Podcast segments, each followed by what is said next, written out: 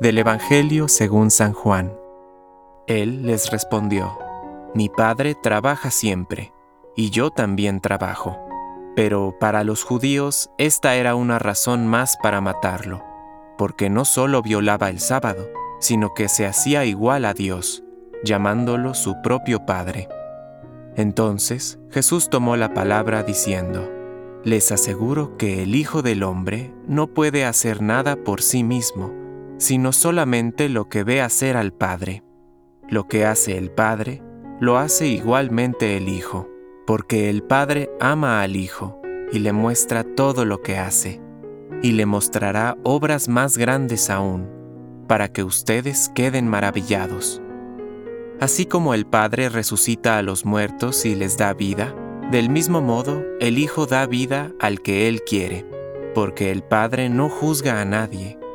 Él ha puesto todo juicio en manos de su Hijo, para que todos honren al Hijo como honran al Padre. El que no honra al Hijo, no honra al Padre que lo envió. Les aseguro que el que escucha mi palabra y cree en aquel que me ha enviado, tiene vida eterna y no está sometido al juicio, sino que ya ha pasado de la muerte a la vida.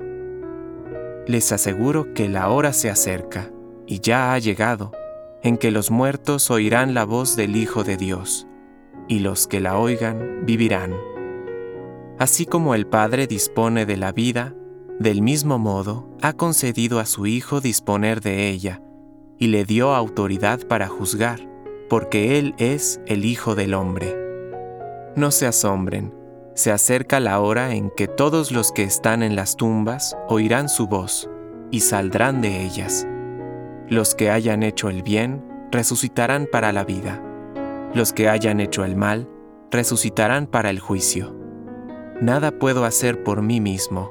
Yo juzgo de acuerdo con lo que oigo, y mi juicio es justo porque lo que yo busco no es hacer mi voluntad, sino la de aquel que me envió. Palabra de Dios. Compártelo. Permite que el Espíritu Santo encienda tu corazón